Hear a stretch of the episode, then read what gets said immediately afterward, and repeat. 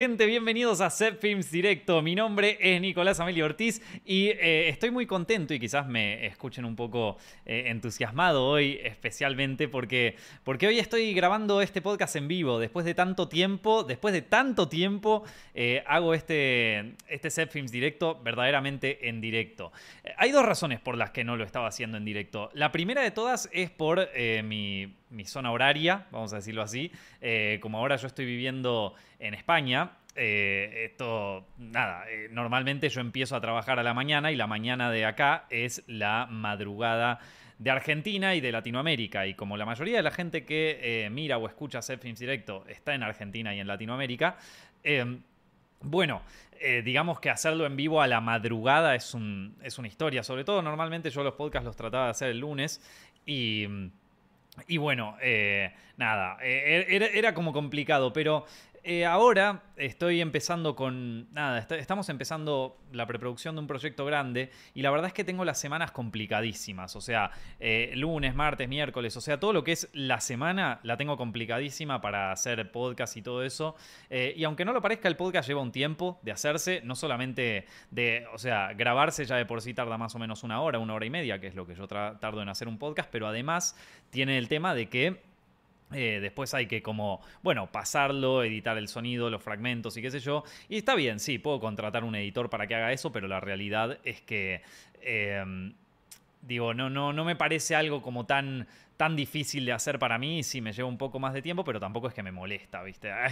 todavía no me molesta, todavía no es que le tengo que decir, che, John o, editor X, me, me, lo gestionás esto. No, la verdad que no. Em, pero, ¿cómo se llama esto? Pero, eh, pero bueno, lleva tiempo de todas maneras y como estamos con esta, con esta movida nueva, como estoy con este trabajo nuevo que me está llevando mucho, mucho, mucho, mucho tiempo, eh, la verdad es que estoy tratando como de, de tener mi semana libre y hacer esto quizás un domingo por ejemplo. Hoy es domingo y lo estoy tratando de hacer ese día.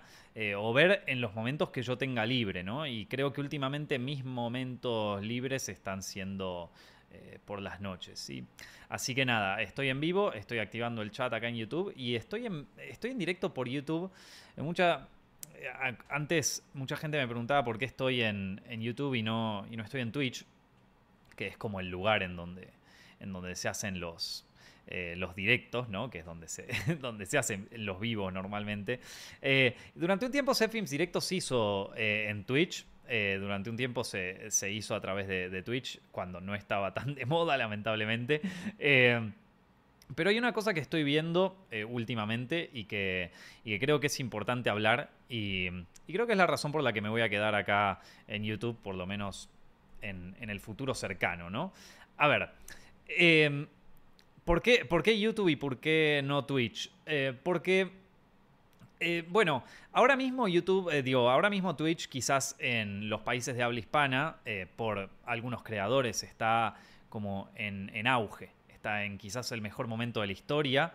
Un montón de gente está empezando a entrar en Twitch y hacer sus streams en Twitch y hacer sus cosas en Twitch. Y de algún modo también se está viendo que muchos están eh, monetizando bien, ¿viste? Cosa que también, que también está bueno.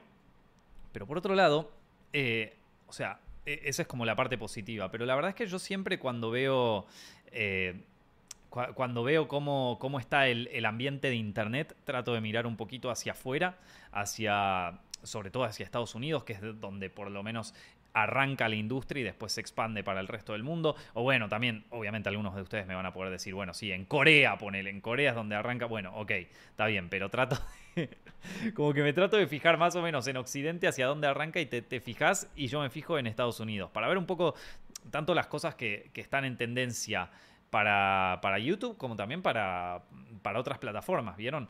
Em, en, ese sentido yo creo que por un tema de, de, bueno, de que ahí eh, hay más industria, hay más inversión, hay más todo, es como que se pueden ver tendencias que después van a estar en el resto del mundo un poquito antes, ¿no? Y lo que estoy notando es que hay un montón de eh, streamers de Twitch de, de, Estados Unidos que no se sienten muy, muy en casa ¿cómo decir esto? No es que no se sienten muy en casa, sino que no se sienten cómodos con la plataforma. En el sentido de que sí, les paga muy bien, sí, el contrato está muy bien, sí, están contentos, pero no se sienten queridos por las plataformas. Hace poco un streamer estadounidense, eh, que quizás era uno de los, de los número uno de Twitch, uno de los más grandes, se mudó para YouTube y, la razón por la, que, por la que se mudó, según él, no era precisamente por el contrato ni por nada de eso, sino porque se sentía medio como que desvalorado, ¿viste? Eh, como que, bueno, eh, si yo me voy, entra cualquier otro y me reemplaza. Eh, que sí, más o menos las plataformas te tratan así, pero, pero cuando se trata de creadores de contenido muy, muy grandes, no de, no de creadores chiquitos. Cuando se trata de creadores de contenido muy, muy grandes, es, importante tenerlos en la plataforma, creo yo. Eh, y es importante también seducirlos no solo con el dinero, no solo con la cantidad de dinero, sino también con, con, cuidarlos. Vieron, eh, de nuevo, estoy revisando mucho las tendencias de Estados Unidos. Todavía son cosas que después empiezan a decantar en el resto del mundo. primero y principal porque la mayoría de la audiencia de Twitch está en Estados Unidos en este momento y quizás probablemente en Corea del Sur. Pero... Eh, por el tema de gaming y todo eso. No sé si Twitch está disponible en China. Pero bueno, la cuestión es que una de las audiencias principales de Twitch está en, Estados Unidos. Y, y entonces, lo que, o sea, eh, eh, entonces yo me fijo eso y veo que, em, que, bueno, que, ya no es un tema de cuánto dinero más puedas ganar, ni cuánto, sino más bien de cuánto te valore la plataforma, de cuánto te valore estar el coso ahí. Y, bueno, hace poco, a, ¿cómo era que se llama? Captain Disrespect o, Mr. Dis Uy, para que no me acuerdo cómo se llamaba, mono. Eh, Captain Mr. Disrespect. Era, es un streamer súper... acá, que no es Captain Disrespect, es Doctor Disrespect. Ahí está, perdónenme, gente. Eh, nada, es un streamer de, Estados Unidos así súper, súper recontra, recontra conocido. Eh, pero claro, lo banearon de Twitch así sin avisarle, sin decirle nada y ¡pum! Se tuvo que ir. Y se fue para YouTube y todo bien allá. Doctor Disrespect era el nombre, perdón, como les decía. Y, y bueno, entonces, nada, se fue. Y hace poco se fue otro que creo que se llamaba Luke, Ludwig, Ludwig me parece, no sé, no lo veía yo. Eh, yo, no veo mucha gente en Twitch y menos en, de habla inglesa, pero eh, Ludwig se, fue también por, por el tema ese, porque no, no, no, lo, no, no lo trataban con cariño, ¿viste? Y yo creo que la política en este momento de, Twitch o, de Amazon, si se quiere, es eh, todos son reemplazables. Que más o menos la política de Amazon, ¿viste? O sea, cualquier empleado es reemplazable. Entonces, como bueno, está bien, te querés ir, ya hay 200 otros tipos que te quieren eh, reemplazar como el, como el streamer número uno, ¿viste? Entonces, eh, nada, es como eh, qué sé yo, es, como una, eh, es, como un cierto como destrato, por así decirlo. Entonces mucha gente se está yendo a YouTube. Yo no creo que esto pase en Latinoamérica y en, países de habla hispana hasta dentro de bastante. Me parece que cada vez por un tema de inversión la brecha entre lo que se está haciendo afuera y lo que se está haciendo en... Eh, o sea, lo que se está haciendo en Estados Unidos y lo que se está haciendo en Latinoamérica cada vez es más grande en, términos de tiempo. Eh, me parece que es por un tema de, inversión. Eh, por ejemplo, hacer un canal de YouTube como el de MrBeast, por darte un ejemplo cualquiera, ¿sí? por darte un, ejemplo X, o, hacerte un canal de YouTube como, no sé, como el de... Eh, Sí, como el de Erac o el de Graham Trajan, no sé, todos estos youtubers nuevos que están haciendo como estos challenges de, de guita y que le están poniendo un montón de inversión a sus videos y todo, hoy por hoy en, en, Argentina o en Latinoamérica sería insostenible, por un tema de que la publicidad en AdSense no te, no te da para eso, cosa que en Estados Unidos sí, y por un tema de que también las marcas no, no pondrían tanta guita en un producto así en Latinoamérica. Entonces la brecha de temporal o la brecha de actualización se está acrecentando cada vez más y yo creo que es por un tema de inversión, porque no está la posibilidad de invertir en productos así, porque no, no, eh, es un tema de que no llegas con la guita, mono, no llegas con la guita. Eh, entonces, bueno, eh, pronto, nada, todo, pronto va, va, supongo que se va a ir arreglando, pero bueno, entonces por eso me parece que es un buen lugar partir de de Estados Unidos como para chequear estas cosas, ¿viste? O sea, como para ver un poco. Y a lo que voy es que, eh, eh, como te digo, tardan en llegar las tendencias, pero llegan. Tardan en llegar, pero llegan. Y, y esta de, de Twitch me parece que es una que eventualmente va, a terminar llegando, eh, tarde o temprano. Como te dicen siempre, ¿viste? Una tendencia no sirve si la agarras demasiado antes o demasiado tarde, sirve si la agarras en el momento.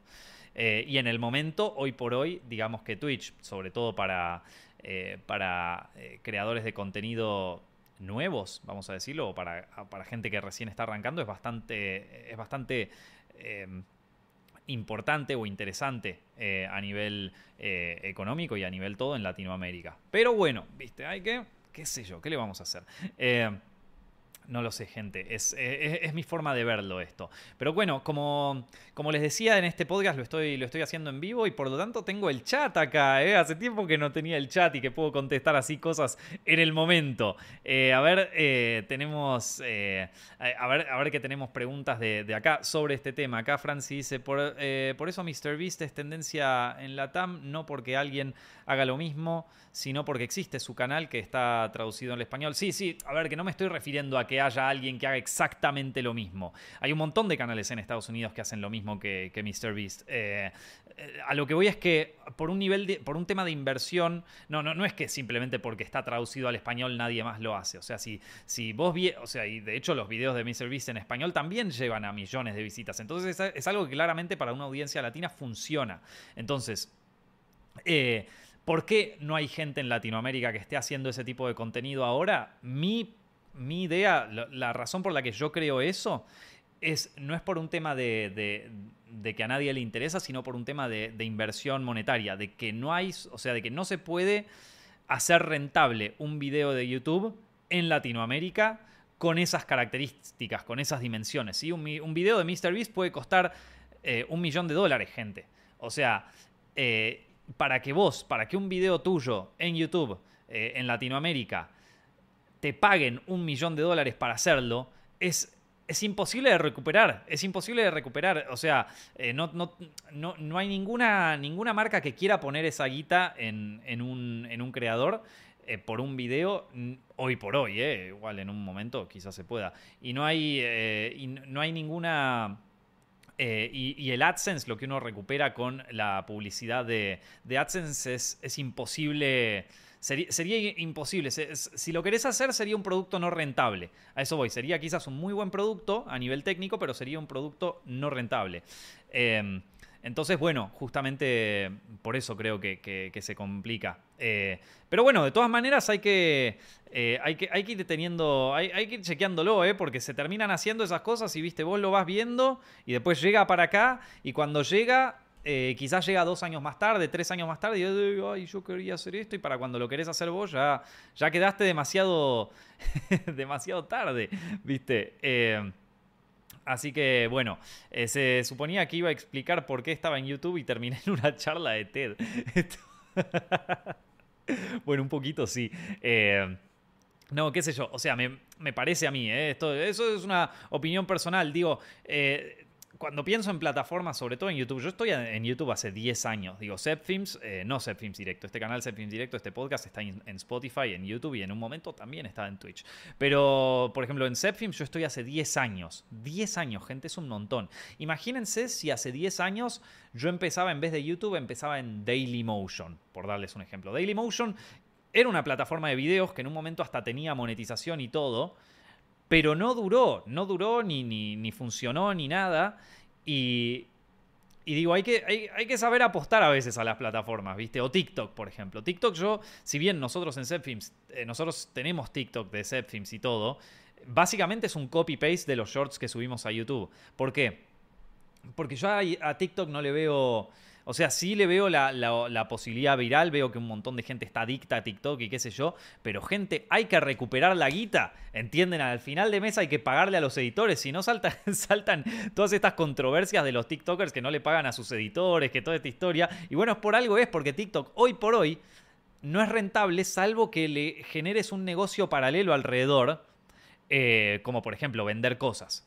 Si vos vendés cosas alrededor de, TikTok, bueno, puede, eh, puede volverse rentable, pero, pero tenés que tener una audiencia grande que te termine comprando esas cosas mes a mes, ¿vieron? Entonces, eh, pero en sí la plataforma hoy por hoy no es muy rentable. salvo para algunos que manejan un millón de millones de millones de visitas, que creo que en ese sentido algunos están monetizados, pero no lo sé. Bueno, En fin, eso era básicamente para decir por qué estaba empezando, por qué, seguía haciendo los directos en YouTube y también porque me gusta YouTube. La verdad que YouTube es una plataforma en la que estuve mucho tiempo y siempre, siempre me la pasé muy bien. No te voy a mentir, siempre, siempre me la pasé súper bien en YouTube. Nunca, eh, incluso haciendo directos en YouTube. Así que bueno, eh, vamos a ver un poco las preguntas que llegan acá eh, al chat. ¿Qué tenemos eh, en eh, Nico? ¿Qué opinas de la reciente alianza, alianza aprendí a leer, Nico, eh, entre TikTok y el Festival de Cannes? ¿Será que esa red social va a transformar la plataforma en plataforma para cine? Bueno, chicos, esto es otra cosa en donde yo te digo que yo he caído en estas estupideces y entonces te voy a hablar desde la experiencia, ¿sí? Lo, eh, este, es verdad, este año TikTok fue el patrocinador del Festival de Cannes, eh, uno de los patrocinadores, sí tiene mucho, y de hecho habían hecho desde TikTok una, como una sección especial para el Festival de Cannes en donde la gente podía postear sus, sus cortos eh, de 60 segundos y algunos quedaron y de hecho hubo, hubo toda una movida. Como oportunidad para nuevos creadores, digo, está bueno eso, eh, yo la aprovecharía, sobre todo si te llevan a Francia, es una fiesta, está buenísimo. Haces un corto, en una de esas la pegás y te vas a Francia, está espectacular, mono. Eh, yo si recién estuviera pensando, empezando lo haría. Ahora, dicho todo esto, recuerden, o sea, Está bueno, está bueno si puedes participar de ese concurso, ni te cuento si ganás, o sea, todo espectacular. Dicho todo esto, recuerden que es un stand publicitario. Están haciendo publicidad, es un patrocinador TikTok. Así como lo es Audi, así como lo es L'Oreal, así como lo son todas las marcas que sponsorean festivales de cine. Es un auspiciante. Lo cual, no, primero, no quiere decir que eh, TikTok lo vaya a hacer siempre. O sea, no, no sabemos si el año que viene será auspiciante del Festival de Cannes. Quizás sí, quizás no. Pero es como que vos me digas eh, que de repente ahora L'Oreal va a cambiar el cine para siempre. No. Eh, TikTok lo que hizo fue una, eh, una acción dentro del Festival de Cannes como auspiciante y como partner. el Festival de Cannes no solamente le viene bien el auspicio de TikTok ahí, sino que también le viene bien para acarrear un poco de audiencia joven, que es el problema que tiene el Festival de Cannes y te diría casi todos los festivales de cine hoy en día. Es un problema grave de audiencia de que no encuentran, eh, de, que no encuentran forma de, de, llegar a nuevas audiencias. O sea, los festivales de cine antes eran una bomba y, digamos a nivel industrial siguen siendo una bomba. Pero no, no, vamos a decirlo así, a la gente no le interesan tanto como quizás les interesaban en otra época. Y yo te digo, para mí un festival de cine es lo mejor que, es lo más divertido que uno puede presenciar si les gusta el cine y todo eso pero están teniendo complicaciones para, para, para traer a, audiencias jóvenes. Acá uno me había dicho, por ese pelazo estás así, por, eh, por L'Oreal. No, eh, te digo, te voy, a, te voy, a, contar una cosa, eh, Lucas. Esto suena medio asqueroso, pero es verdad. Yo no, hace muchos años que dejé de usar shampoo. Hace varios años que dejé de usar productos para el pelo.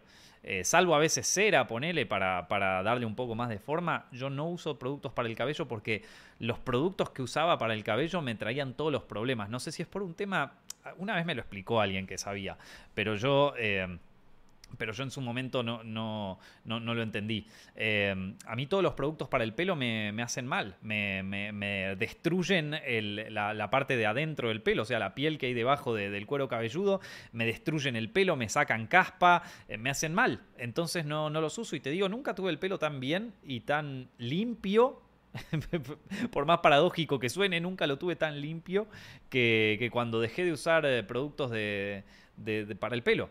Eh, así que nada, yo te cuento nomás para que, para que lo sepas. No quiere decir que esto vaya a funcionar por, con ustedes, gente, pero eh, temas de caspa o de cosas así, de, movidas de típicas del pelo, no, no tuve jamás en la vida después de eso. Pero bueno, volviendo al festival, perdónenme que me fui por una tangente acá terrible, pero bueno, es que, viste, es, lo que pasa cuando tenés síndrome de, déficit de atención, viste. Eh, en fin, estábamos hablando del tema de, TikTok como festival. Y entonces, recuerden, es una publicidad. Yo me acuerdo cuando Google fue.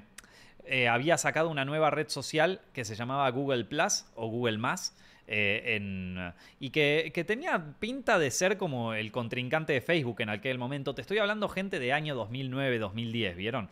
Eh, y, y en un momento, eh, para acarrear más cosas y qué sé yo, habían hecho un. Eh, habían sido partners con el festival de, no de Cannes, el festival de Sundance. Y habían hecho un concurso para entrar en unas charlas y qué sé yo. Y yo había entrado, esto era año 2010, por ahí. Yo había entrado y quedé. Y de hecho estuvo bueno. O sea, hicieron como unos streams en, Google Plus, en donde eh, gente que trabajaba en cine te daba. te daba como consejos y movidas así. Y la verdad, te tengo que decir, estuvo, fue una buena movida. Así como lo de TikTok también puede ser una buena movida para los que recién empieza. Pero como te digo, eh, no cambió el cine. Eh, era lo que decía, ¿no? Que Google Plus va a transformar a los nuevos cineastas y les va a dar una nueva ventana a través de Google Video, a través de Google Coso, qué sé yo, una movida publicitaria, recontra publicitaria. Eh, pero al final era eso, era una movida publicitaria. Google no cambió el cine. O sea, Google Plus no cambió el cine ni nada. Sponsorió el festival de Sundance y estuvo muy lindo y las charlas estuvieron buenísimas, pero terminó ahí, gente. Terminó ahí. Em, así que eh, por eso, no, no, no deja de ser eh, por eso un. ¿Cómo se llama esto? Un. Eh, una publicidad, no se olviden de eso. No va a cambiar todo el cine y quizás TikTok el año que viene ya se va del Festival de Cannes porque no, no le sirvió. En fin, em, a ver, acá me, acaba de mandar una pregunta Luis. Luis, gracias por ahí tu donación. Eh, hola, te recomiendo la nueva temporada de Love, Death and Robots. Está excelente para conversar en podcast. Eh, la vi, la vi, loco. Eh, no la conversé en un podcast, creo que porque... No, le dediqué tanto tiempo, la verdad. en todos los años, yo, yo, cuando salió la primera temporada de Love, Death and Robots, la comenté en un directo y la gente se había enojado mucho porque, porque dije que no me gustaban los guiones. y la verdad es que es verdad, los, guiones de la, primera temporada de Love, Death and Robot no es que no me gustaban, estaban buenos, pero tampoco estaban espectaculares, ¿viste? O sea, la animación era increíble, pero los guiones como que, mm, ¿viste? No, no, no, me terminaba, no los terminaba de gozar. Y de hecho, si ahora mismo estoy tratando de recordar capítulos de la primera temporada de Love, Death and Robots que, que, que te digo la verdad, me cuesta un poco acordarme de alguno. Si mal no recuerdo, en la primera temporada había uno uno de los episodios que era con animación poco tradicional de como de que había como dispar eh, perdón que, era como de alguien que se escapaba de un departamento y después salía por un lugar y salía por un auto y como el chiste del, del cortometraje ese era que terminaba igual que empezaba una cosa así no me acuerdo el título del capítulo. Ese era uno de los guiones que me había gustado entre comillas porque tampoco me volvió loco pero bueno la cuestión es que no digo si, si hoy pienso en la primera temporada de Love Death and Robots la verdad que las historias no es lo que más me acuerdo. Creo que... No, esto ya era en la segunda, pero bueno, Nada, en su momento dije que los guiones no me parecieron espectaculares y saltaron todos, ¿viste? Saltaron todos a decirme, eh, si vos no sabes nada, y después, ¿qué decís vos si tus cortos son una mierda? Hijo de puta, ¿viste? ¿Qué puteás? ¿Viste? Cada cosa. Está bien, eh, O sea, te tomo, te tomo la crítica y lo que quieras, pero recuerden, digo, cuando yo estamos hablando de Hollywood, de una producción de David Fincher, o sea, no es que me llamaron a mí para hacer los guiones, ¿entendés? Yo soy un estúpido para hacer, para, para al lado de la gente que estaba trabajando en esto, ¿no? Entonces, como que te puedo decir, mira, la verdad que para el nivel de producción, para el nivel de animación que era espectacular, las historias, los guiones se quedaban un poquito flojos, amigo. No te digo que eran malos, malo, malo, malo, así de guion de ser una mierda. Eh, hay otros, hay cosas que vos decís, puta, loco, que este guion no lo salvás con nada, ¿viste? Eh, no eran malos, eran normales. Y, sí, o sea, y, sigo, sigo con, con, esa opinión porque si hoy me preguntás un capítulo de Love, Love, Death and Robots de la primera temporada, no me acuerdo, mono. No me acuerdo. Entonces, bueno, eh, Después llegó la segunda temporada y la segunda temporada estuvo buena. La segunda temporada estuvo buena, loco. Eh, estuvo linda. Aparte había como distintos tipos de animación. Yo, yo, yo creo que en serio se fijaron en el tema guiones, ¿eh? Gente, o sea, fuera de joda, a mí me parece que, que, se fijaron posta en el tema guiones. Eh, y después, en el... Eh, sí, la segunda temporada me gustó mucho más. El primer capítulo de la segunda temporada, que era este como de los, de los viejos que vivían y que los robots los ayudaban, es como que ya arrancaba medio pero después, o sea, después se ponía y estaba estaba muy buena. Había una, me acuerdo uno de, unas ballenas que salían de. y que tenían que llevar como una, unas luces, unas cosas así. Aparecían unas ballenas en el hielo que venían desde abajo y que tenían que saltar una ola. Ese estaba espectacular. Después había otro, otro que era como eh, de un tren que se detenía y que el tipo tenía que entrar en, el, en, el, en los pastos, en los pastizales estos altos. Estaba muy bueno. Después otro que, que era de, de un ¿Era de un humano? Sí, era, era como de un humano gigante que quedaba en, la, en la playa, en la orilla de la playa. Es que ves, de la segunda temporada me acuerdo casi todos. de la segunda temporada me acuerdo de casi todos los guiones. Eh, es que estaban muy buenos. Y la tercera la vi. Y si bien hubo algunos que me gustaron, tengo que decir que tampoco me volvió loco. ¿eh? O sea, a nivel animación siempre estaba buenísimo y, eso es algo que, a ver, digámoslo, eh, esta serie Love, Death and Robots es como... es, para hacerse una paja si sos animador. O sea, la, gente, la parte de animación de esto está de puta madre. Pero, y en todas, ¿eh? en todas las temporadas, la primera, la segunda, la tercera. Pero, pero la verdad es que tampoco, tampoco es que me volvieron loco los guiones. Lo bueno es que son cortitos, entonces capaz en un día ya te clavaste toda la serie. Eh, y estoy tratando de pensar de alguno de la tercera temporada que haya dicho, pa, loco, está buena. Es que después, por ejemplo, el primer capítulo, ¿no? Que es de la, de la tercera temporada, que tiene una.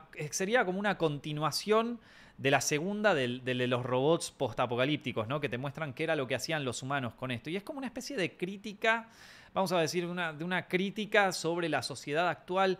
me pareció tan, tan, tan mala, ¿viste? O sea, es como eh, bueno, sí, eh, los multimillonarios se metieron acá y, es como que los chistes no eran, o sea, digo, como no, no, no, no pegaban los chistes, ¿viste? O sea, no, no. Y está bien que la comedia está medio muerta en el cine, o sea, como que ya no, no se hacen películas de comedia, ya la gente no se ríe en el cine, pero, eh, pero qué sé yo, es como que no me, no me logró, no me logró, qué sé yo, vieja, o sea, sí, si lo ves bueno, está bien, está bueno, qué sé yo, pero pero el, primer, el primero ya no, me gustó tanto. Eh, después hay, hay otras cosas que hay otros capítulos que sí me gustaron. El de la. Eh, el que usaron todo de material promocional, así, el de la, el de la geisha, esta de, que, aparecía en el agua y todo eso estaba muy bueno. Y aparte, después de verlo de nuevo, me di cuenta de que combinaba un poco como eh, animación real con animación. con, con, cosas así pintadas a mano muy. como muy abstractas, ¿viste? Es como. Muy zarpado, loco. Muy zarpado. Eh, no sé, eh, te tengo que decir que, eh, que me gustó. Estaba viendo si, si, alguno, si alguno de ustedes vieron algo de, de, mm, esto, de, de, Love, Death and Robots, porque hasta ahora todos me están pidiendo que hable de otras series o de otras cosas, pero, pero nadie, nadie vio Love, Death and Robots, loco. Me preguntan acá tanto de eso, pero nadie la vio al final. Nadie vio la tercera, nadie le importa. Después, después vienen todos ahí a putear en los comentarios, ¿qué decís? ¿Cómo decís? Pero al final nadie la vio. Esto, así que, digo, ¿están de acuerdo con lo que digo? Estoy tirando cualquiera, no sé, me, eh, cuéntenme a ver qué opina, qué sé yo, esto, no, ahí está, ¿eh? Joaco, por ejemplo, dice, no, yo, yo, no la veo, yo no veo series. Al final nadie, nadie la vio, a nadie le interesó, o sea, me piden la opinión. Abajo en los comentarios me, me comentan, sos un hijo de puta, ¿cómo vas a opinar esto? Pero después no la vio nadie. Eh, lo tengo en mi lista, hermoso, hermoso. ahí está, les gustó. Bueno, ¿ve? o sea, y al final ni la vieron, loco. Yo no vi ni la primera temporada. Eh, pero quiero putearte. Bueno, eh, entonces, vamos a seguir con otra cosa, vieja. Vamos a seguir con otra cosa porque ahí está. el del cangrejo en el barco estaba bueno. Sí, es verdad, el, capítulo del cangrejo estaba, estaba bueno. Eh, pero después, a ver qué más. El, solo, eh, no sé, solo he visto el de las ratas. También juega. Eh, un nuevo podcast especial de terror en algún momento. Eh, pero bueno, nada. Se, ve que nadie la vio. Ya está, listo, se terminó. Vamos a dar por terminado el tema de, de Love, Death and Robots, que al final me piden opiniones de cosas que nadie ve. Perdón, gente, soy medio estúpido. En fin, ¿con, qué, ¿con qué seguíamos acá? Había, eh, Nico, ¿qué onda la serie de Obi-Wan? Eh, ayer terminé de verla, ese nivel de guita, lo que hace Disney, ¿es estupidez o es malicia? Si es malicia, ¿por qué? No sé a qué te referís con que es malicia. A mí me parece que es, que es un producto que no, no, simplemente no, no andaba. Eh, pueden ponerme comentarios ustedes a ver qué les pareció Obi-Wan Kenobi. Dejen, déjenmelo ahí. nada, a mí me parece que primero, o sea, yo no creo que sea malicia, me parece que hay un punto en donde, en donde no, no, no hay como eh, no hay como amor creativo ya en, esa, en esas series, no, no hay amor, creo, por... Eh, o sea, me parece que en los que crearon Obi-Wan Kenobi ya no hay amor ni por la serie, ni por Star Wars, ni por nada. entonces, como que, como que bueno, que... ni, siquiera, ni siquiera se pudo apelar bien a la nostalgia, ¿eh? Pero, pero no sé, no, tampoco te voy a decir que, no, o sea, es como que hay una cosa que no entiendo ahí cuando se hacen estas series que son tan gigantes, ¿viste? Es, es un poco en qué, en qué se está pensando, ¿sí? O sea, se, quiere hacer algo que, que sale un, un, montón de guita, una, una movida así. Y estoy tratando de leer sus opiniones, chicos, a ver qué les pareció a ustedes eh, Obi-Wan Kenobi, la, la, la, serie de Disney. Yo creo que, primero, yo creo que toda la historia que se cuenta en la, en la serie podría haberse, o sea, podría haberse resumido en una, en una peli, probablemente. Eh, alguien, creo que John me había pasado, no me acuerdo quién me había pasado como una, una versión de dos horas y media de, de Obi-Wan Kenobi, es como agarrando los fragmentos importantes y creo que funcionaba mejor, loco. Creo que funcionaba mejor. Eh, y sí, necesitamos que John Favreau sea el Kevin Feige de Star Wars. Tenés razón, Luis, ahí. Eh, claro, porque eh, John Favreau le puso onda al Mandalorian. Eh, yo no vi la segunda temporada, vi la primera. No sé ni siquiera si salió la segunda temporada, ya me lo dirán ustedes. pero la primera temporada estaba buena.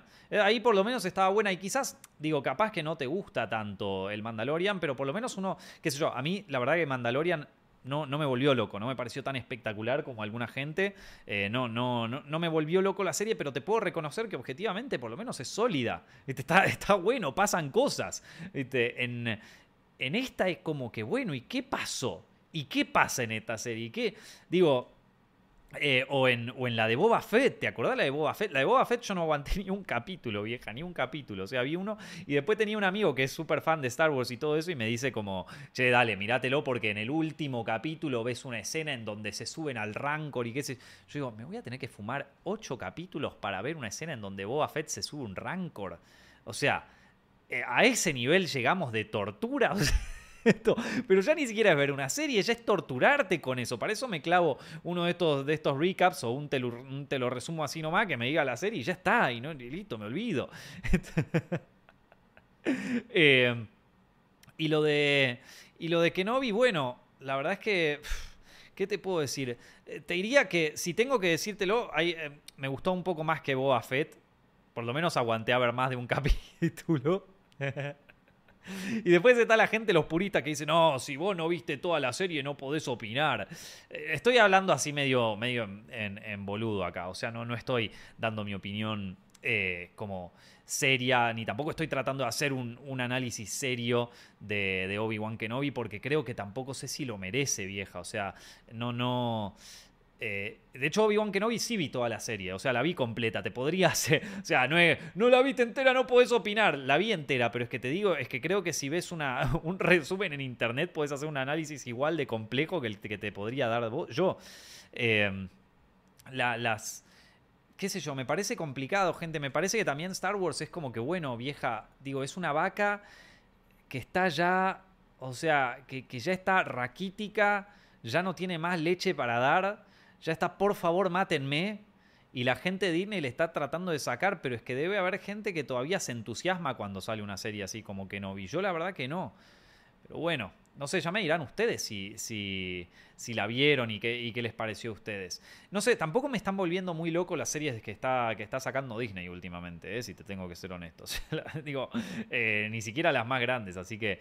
Eh, Así que bueno, no, no, no hay mucho para hacerle ahí. Eh, y no estoy, y, tampoco estoy pudiendo ver tantas series porque esto que les decía, estoy con un, estoy con un trabajo medio intenso que me está obligando a ver películas, a ver como más películas así de, eh, que, históricas o que no tienen nada que ver, viste, que es como para buscar inspiración para esto. Entonces, te diría que, em, que Obi-Wan... fue la última que llegué a ver así como en plan, bueno, dale, me veo algo de lo que está de moda, pero no sé si me siento, si me siento bien por haberla visto. ¿eh? La verdad que siento que, que perdí un poco de tiempo. que es así, vieja. Es así. Eh, hay una cosa que me pareció eh, rara. También, digo, el villano, ¿no? El villano, esta, esta especie de, de Sith mujer o de, o de personaje este del imperio, que, que ya ni me acuerdo, loco. Pero bueno, como que digo, en un momento es como que se redime. por una acción que hace, no quiero entrar en spoilers, pero hay algo que no entendí con eso. Es, eh, digo, ¿por qué no hacemos un villano que sea un hijo de puta? Por una vez. Que porque, o sea, incluso sea mujer, sea hombre, bueno, no, Nico, porque ahora eh, si pones una mujer que es un villano y encima es malo, viste, no va con lo políticamente... ¿Por qué no me traes un villano mujer que sea una hija de remil puta? Pero no la hija, la, hija de remil recontra remil, pero hija de un camión llena de putas. Había, hay un libro, hay un libro que, pero digo, en, villanos en general, viste, como que no, no me los están mostrando malos, malos, viste. Vos ves un personaje como Darth Vader en la primera, que, viene uno de los milicos estos y les dice como, che, ¿sabes qué, Darth Vader? No, no me gusta mucho lo que, lo que estás pensando, ¿no? No me parece una buena estrategia. Y el tipo agarra, le clava, lo, ahorca y dijo toda la mierda. Solamente dijo que no le parecía una buena idea y lo ahorca, lo acaba ahorcando. Listo, jodete, con la fuerza, te cago matando.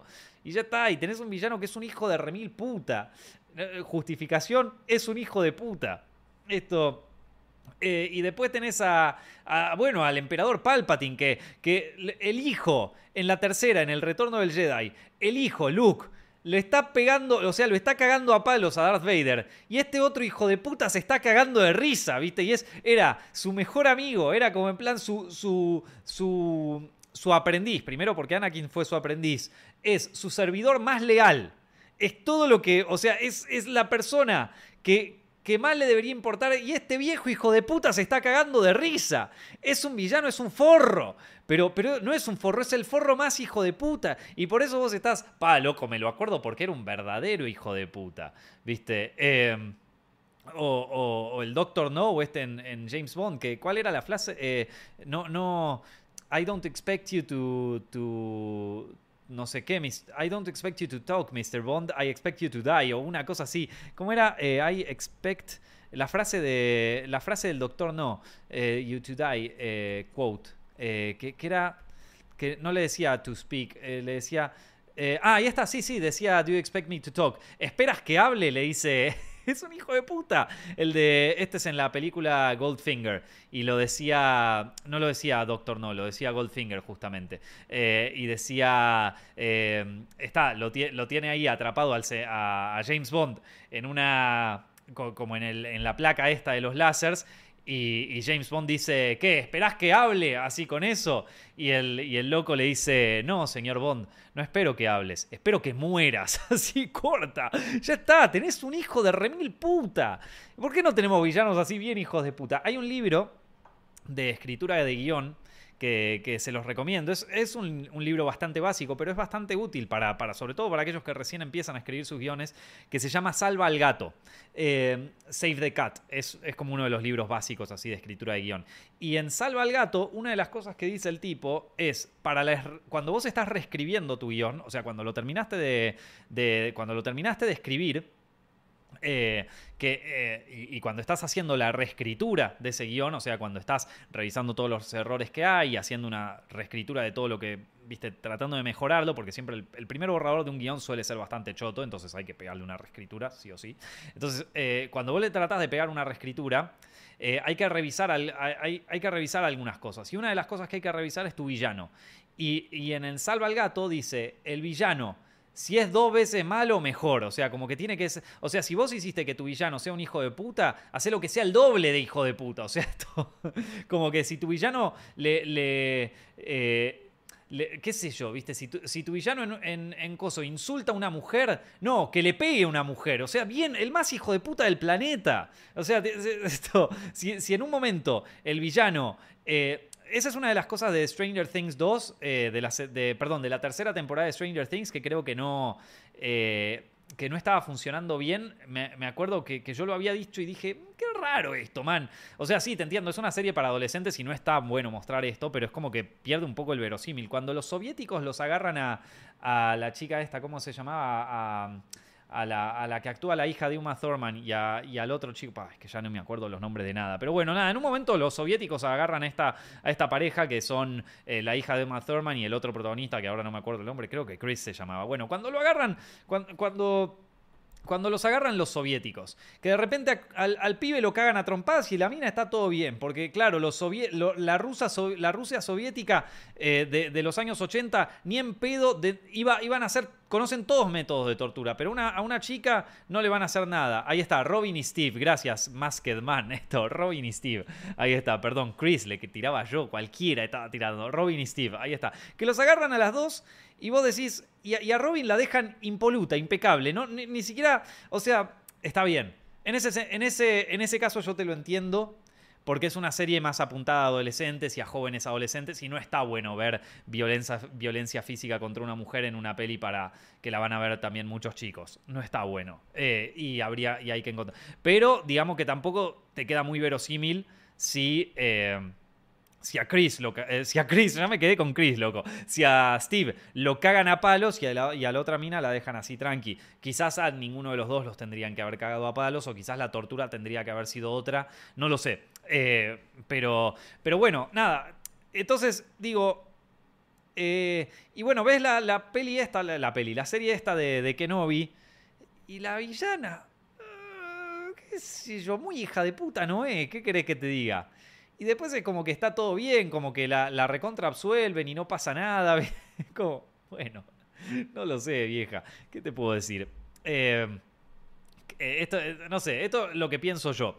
Eh, avalado también por Save the Cat, de, uno de los, este, este, libro de, de, guion. Pero bueno, eh, a ver, quería ver una, una cosita. Eh, acá me dice Agustín, la, la, mejor serie en emisión actual para mí es The Voice, distinta que el cómic, increíblemente sigue siendo excelente. Te veo desde el 2011. The Voice yo había visto la primera temporada y me encantó, vieja. Eh, no me acuerdo tanto de, ¿cómo se llama esto? De de, la primera temporada, porque la vi hace bastante, la vi cuando salió.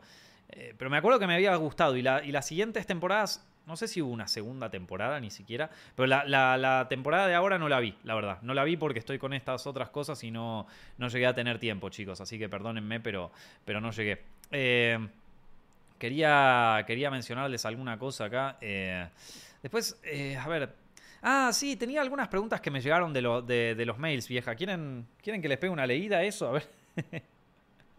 Puedo pegarle una, leída ahí a, los, eh, a los mails que llegaron. Eh, si tienen preguntas de ese estilo, las pueden mandar a, a directo Saben que estoy respondiendo preguntas ahí por si no llegas a ver esto en vivo eh, o, coso. Nada, te, te, estoy respondiendo por allá.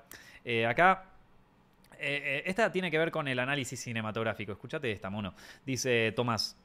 Eh, hola Nico, te comento que este año empecé a estudiar cine y me está gustando mucho, tanto dentro de la institución como los sociales fuera de ella. Pero pero está esta materia, esta odiosa materia, así lo escribió, esta odiosa materia llamada semiología, que no la soporto y no sé cómo voy a hacer para probarla. No entiendo ni media clase y me hacen eternos todos los minutos. Quiero saber, eh, ya que vos estudiaste cine, pero no sé si cursaste esta materia o no, ¿qué opiniones tenés sobre semiología? Bueno, semiología y también semiótica de la imagen son dos eh, materias que te dan en las universidades de cine cuando recién estás empezando, que son básicamente eh, análisis del discurso. Semiología es mucho análisis del discurso. Que alguno que sea más filósofo o que esté en, en la facultad de letras o algo así me va a decir, no, ¿cómo vas a decir esto? No es análisis del discurso literario, es, es semiología, es el análisis de los, de los símbolos y los signos y aprende a leer, le, le da imbécil, antes de hablar de semiología. Bueno, a ver, ¿podemos hablar un poco con nivel no académico? y hablar un poco para, para, la gente. Esto, porque yo cursé semiología eh, cuando estaba en la facultad y la probé. Eh, y, y, sí, las dos son, las dos tienen que ver con, eh, una tiene que ver eh, con, una semiología tiene que ver con el análisis del lenguaje sobre todo y, semiótica de la imagen o semiótica del cine tiene que ver con el análisis del el cine, justamente. Son dos materias que, que, a mí me, me gustaron muchísimo cuando las cursé eh, no por sus textos, sino porque te ayudan muchísimo a después cuando querés analizar una, eh, una, película, por ejemplo. El problema es que la mayoría de, la, mayoría de los filósofos, de, los semiólogos, que eh, este que les comenté, este, ¿cómo era que se llamaba? François Truffaut. No, François Truffaut es un director, yo loco, estoy cada vez peor. Esto, no, eh, Saussure, ¿cómo era que se Saussure? Ferdinand de Saussure, ¿cómo carajo se llamaba Saussure? Eh, Saussure, que es como el padre de la, de la semiología, ¿no? Esto, Ferdinand de, Ferdinand de Saussure. Ah, lo había dicho bien, loco. Ferdinand de Saussure es como el padre de la semiología y del análisis y coso y, y tiene esto de significado, significante. No me pregunten porque ya ni me acuerdo de eso. Pero la cuestión es que, eh, nada, eh, eh, es como una sobre todo para aquellos que recién arrancan en, una carrera literaria. Yo creo que, que, la semiología sirve más para aquellos que arrancan en la, teoría literaria, pero de todas maneras, y lingüista, ahí está, me dice, Saussure también era lingüista, bien. pero me parece que tiene más que ver para los que, los que estudian una carrera con cosas de lenguaje, pero claro, el lenguaje cinematográfico, como lo dice su nombre, también es lenguaje. Entonces también viene ver saberlo. A mí, yo te digo, semiología, yo la probé. No te digo que me ayudó, que me volvió loco, ni tampoco te, sé recitar eh, cosas de, textos de semiología, como este de Saussure o como el de. ¿Cuál era el otro? El de Roland Barthes. Eh, que claro, son bueno, Saussure no me acuerdo de qué, de qué año es, pero Roland Barthes y todos estos son muchos de, que, de la década del 60, 70, 80, que dentro de los círculos intelectuales estaba muy de moda en aquella época eh, hablar de una forma radicalmente incomprensible. O sea, y era como algo que estaba de moda entre los académicos, tipo, mientras menos te lo entienda la gente, mejor. Mientras más raro hable, mejor. Esto no es joda, gente, o sea, esto, esto es en serio, estaba de moda eso, estaba de moda que si vos querías ser filósofo o lingüista en aquella época tenías que hablar con un lenguaje incomprensible. Esto... Entonces son muy jodidos de entender. Eh, lo mismo pasa con la semiótica del cine. A mí hay un libro que me gusta mucho de semiótica del cine, que lo vi en la universidad, que se llama... Eh, la imagen eh, movimiento y la imagen tiempo de Gilles Deleuze. Eh, que Gilles Deleuze es, un, es también un filósofo y un, y un semiólogo y un, eh, y un, académico de los años 80 que, que, que, cobró renombre en los años 80, que tenía una forma de expresarse que era un quilombo que era un quilombo.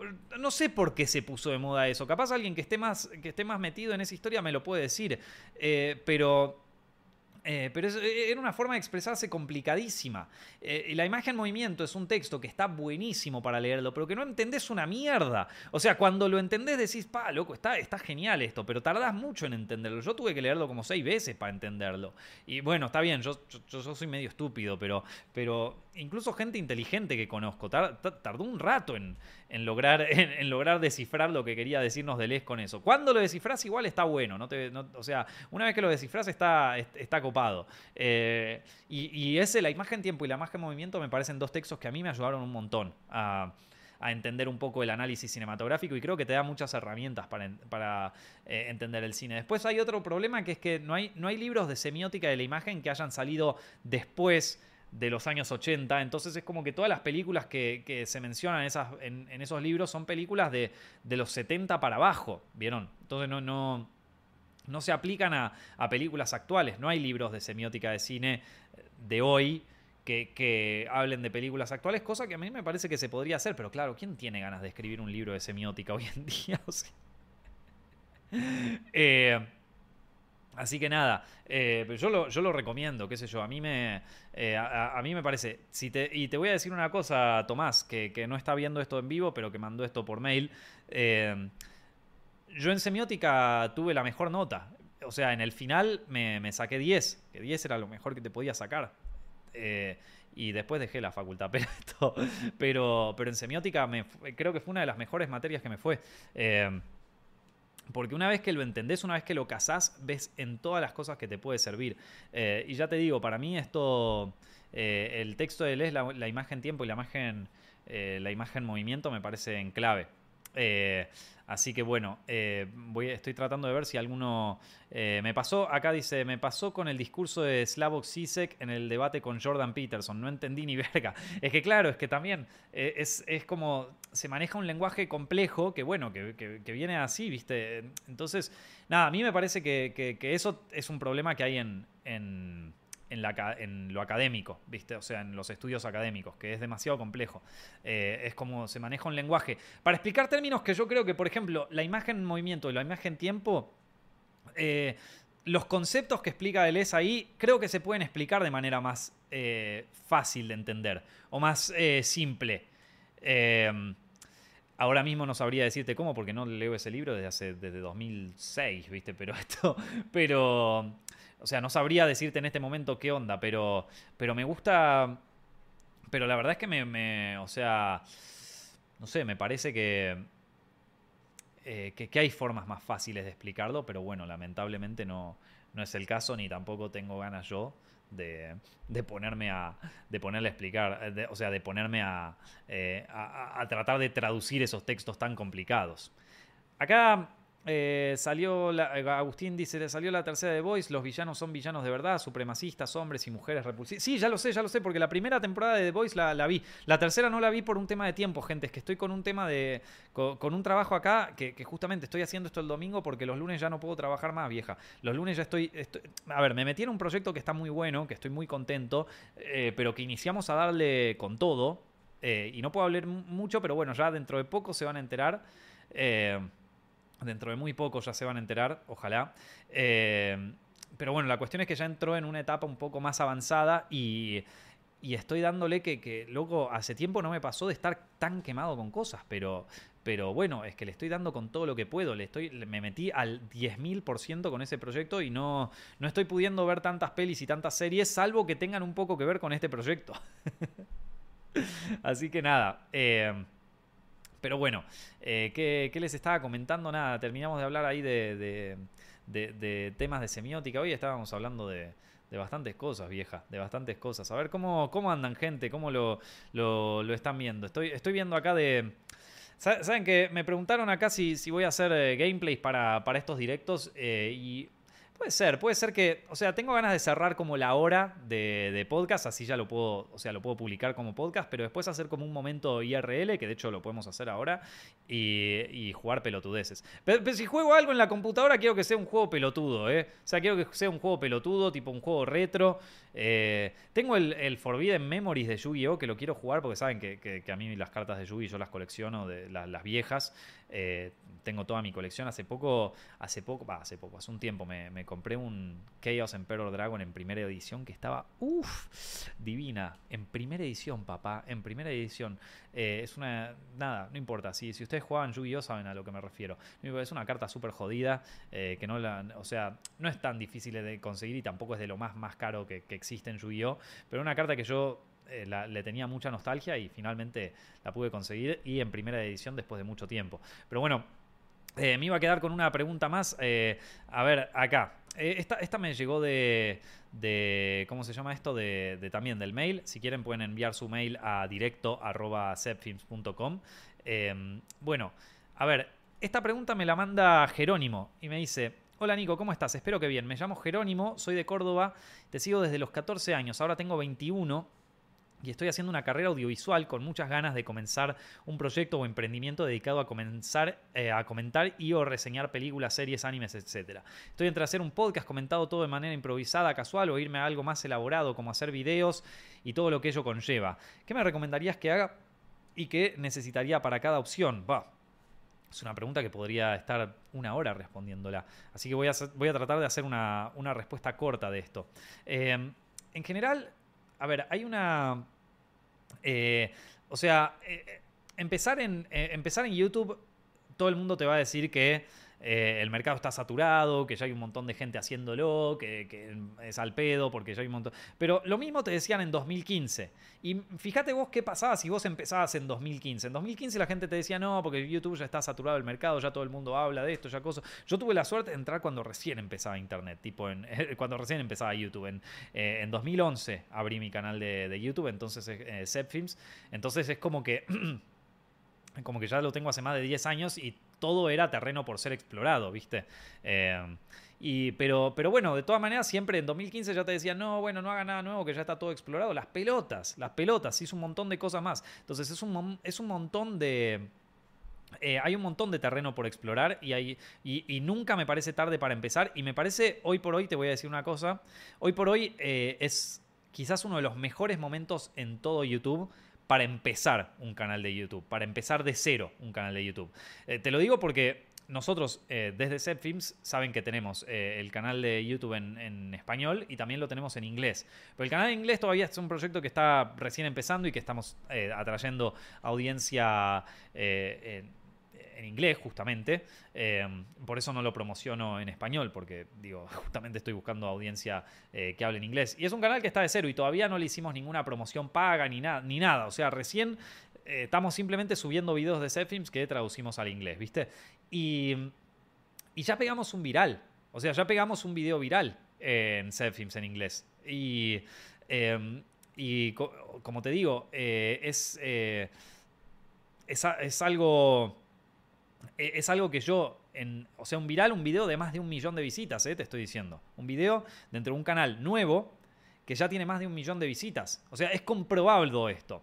¿Por qué? Porque YouTube hoy por hoy eh, lo que hace el algoritmo es cada vez mejor te encuentra la gente indicada para tu video, ¿viste? Para el video que vos haces. Entonces sí, es importante tener una buena miniatura, un buen título, todo eso. Pero mientras, pero si vos o sea, por ejemplo, si vos, yo por ejemplo, ahora estoy adicto a, vamos a decirlo así, a una serie, qué sé yo, a una peli, ¿no? Estoy adicto a, eh, acabo de ver qué sé yo, The Voice, por ejemplo, estoy, acabo de ver The Voice y estoy adicto a The Voice, ¿viste? Estoy buscando en YouTube todo, detrás de escenas de The Voice, estoy buscando eh, podcasts sobre The Voice, estoy eh, buscando, em, eh, nada, esto, cómo se hicieron los efectos de The Voice, quiero hacer el efecto este con mi teléfono, entonces busco en YouTube cómo hacer un efecto de The Voice en el teléfono, o sea, estoy adicto a The Voice. Bueno, YouTube con el algoritmo, con lo pasado que está el algoritmo ahora, no, Nico, es una inteligencia artificial, no es un algoritmo. Qué rompeola que son la gente que comenta eso. O sea, y van a seguir existiendo, loco, eso es lo peor, van a seguir existiendo. Desde 2015 te dicen, ya no es más un algoritmo, es una inteligencia artificial. le decimos el algoritmo, mono, le decimos el algoritmo. Hasta en YouTube le dicen el algoritmo, en fin. Eh, y la cuestión es que, ¿qué, te está diciendo? Ah, sí.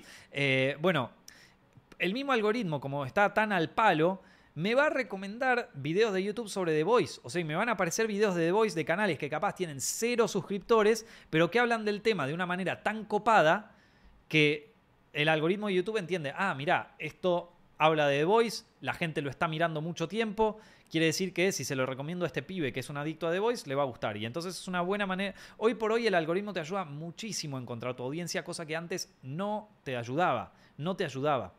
Entonces, eh, lo que yo trataría hoy por hoy eh, en un video, si, si recién estuviera empezando, es además de, hacer buen clickbait, porque hoy por hoy es súper necesario, hacer, no, no, no clickbait mentiroso, hacer buen clickbait. O sea, hacer una buena miniatura que llame la atención y por otro lado también hacer un buen título que llame la atención. Un título que no sea mentiroso. Ahora te voy a decir por qué es importante que no sea mentiroso, pero que te llame la atención. O sea, que digas, puta, quiero ver esto, loco. Quiero ver esto. Eh, lo, el título de que, de que no sea mentiroso es importante porque lo más importante en este momento para YouTube es que la gente se quede en la plataforma, que te quedes como un zombie viendo videos en la plataforma. Entonces, si vos haces un contenido que la gente lo ve entero, o sea que se clava el 100% del video o que tiene una retención de audiencia altísima, eh, entonces, lo que vas a tener es justamente un video que eh, con una muy buena performance, ¿viste? Eh, entonces, eh, nada, esto, eh, si, tiene una buena performance, si tiene una buena retención de audiencia, la gente lo va...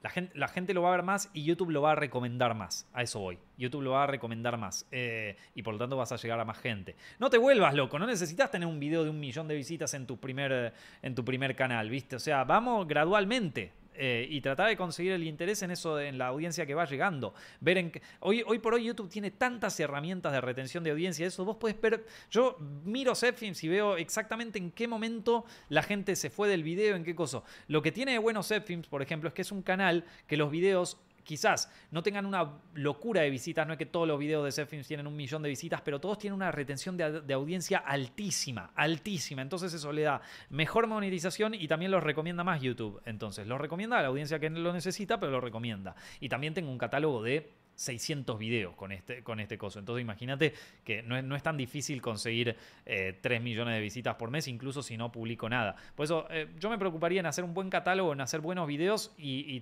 pensar en videos también que sirvan en el largo plazo. Eh, pero bueno, nada, eso, eso sería como lo que recomendaría yo en principio eh, y, ya te digo, podés hacer un video larguísimo. Si estás en el mundo, si querés hacer unas cosas de reseñas o cosas así, yo trataría de ver un poco qué se está haciendo afuera y qué no se está haciendo todavía en Latinoamérica. Eh, porque, obvio, canales de reseñas de películas hay un montón eh, y, uno trata de alguna manera de destacarse, ¿vieron? De destacarse dentro de, este, dentro de este mundo. Entonces, fíjate un poco qué es lo que se está haciendo en Latinoamérica, qué cosas te gustan a vos también hacer, ¿no? Porque no vas a hacer algo que no te gusta. ¿Qué cosas te gustan a vos también? Y, después, ¿qué cosas, eh, o sea, qué cosas eh, podés, aportar vos que sean nuevas y que, y, que no se estén viendo y que no se estén viendo actualmente o que no aparezcan tanto actualmente, que me parece que es algo que, bueno, que a nosotros también nos pasó con Zepfilms, vieron Hollywood al desnudo, está bien, agarra un poco el, formato de True Crime que, que se hace en Estados Unidos, y lo hace con figuras cinematográficas y le fue súper bien, al punto de que hoy hay como 20 canales que hacen exactamente lo mismo que, hacemos en Hollywood al desnudo y que básicamente nos chorean videos, eh, pero ¿por qué? Porque es un formato que funciona, ¿viste? Eh, entonces nada. Eh, trataría de revisar eso, cosas que funcionen, cosas que, que, no se estén haciendo mucho, para, justamente para destacar. Y después constancia, mono, constancia. ¿no? no es que subís el primer video y va a ser un viral. El primer video, si tiene 10 visitas, eh, agradecé, mono, agradecé. Cuando yo recién empecé con YouTube, cuando recién, recién empecé, yo me acuerdo que eh, lo que a mí me ponía contento de mis videos, eh, y te estoy hablando los primeros meses, o sea, los primeros seis meses, el primer año, mi primer año en YouTube, una cosa que me ponía muy contenta era que, que, que, los videos que yo hacía llegaban a, a, 100 visitas, que llegaron a 100 visitas, o sea, que te podía garantizar que yo subía un video y tenía 100 visitas. 100, no 100 mil. 100. Para mí era la gloria, loco. Para mí era una, felicidad extrema. Eh, y después me acuerdo que en aquella época, si vos tenías más de 300 visitas, eh, la plataforma YouTube te, trababa las visitas así, ahí te trababa en el 301, los que, los que vean YouTube desde hace mucho tiempo se acuerdan de esto, que te trababa las visitas en el 301 y eso quería decir que tu video tenía más de 301 visitas, pero que YouTube todavía las estaba recontando, viste, a ver que no estuvieras haciendo trampa, que no estuviera viendo bots o algo así. Entonces cuando superaba las 301 visitas era como, vamos, loco, yo tengo el mejor canal del mundo, papá. Esto entonces, nada, no, te vuelvas loco tampoco, ¿eh? No, te vuelvas. No, no, no te vuelvas loco, vieja. No, no. Eh, no, sé, no sé si, o sea, como tranqui, tranqui, que va, a ir llegando. ¿Vos decís que aprendiste más sobre la plataforma según tu trayectoria o lo que estudias eh, que pasa en el resto del mundo? Eh, yo, esto, esto, me lo pregunta Franci recién, yo he estudiado, o sea, lo, es un poco y un poco. Yo veo mucho lo que pasa en YouTube eh, a nivel plataforma. No quiere decir que lo copie, o sea, no quiere decir que haga lo mismo, pero por ejemplo, cuando quise hacer el video del Festival de Cannes, eh, hubo...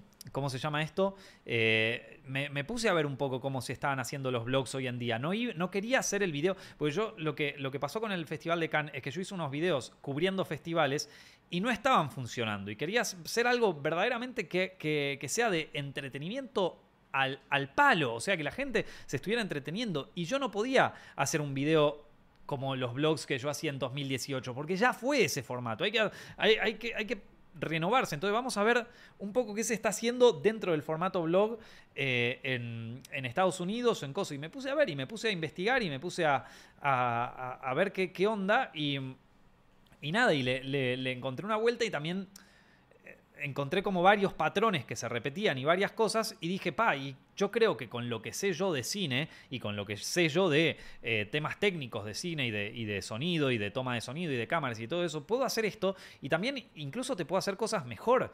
Eh, entonces, y, creo que el video quedó, quedó tan bien y le gustó tanto a la gente Por eso, digo, tuvo tres veces más visitas que los videos que subía antes de, cacería de festivales.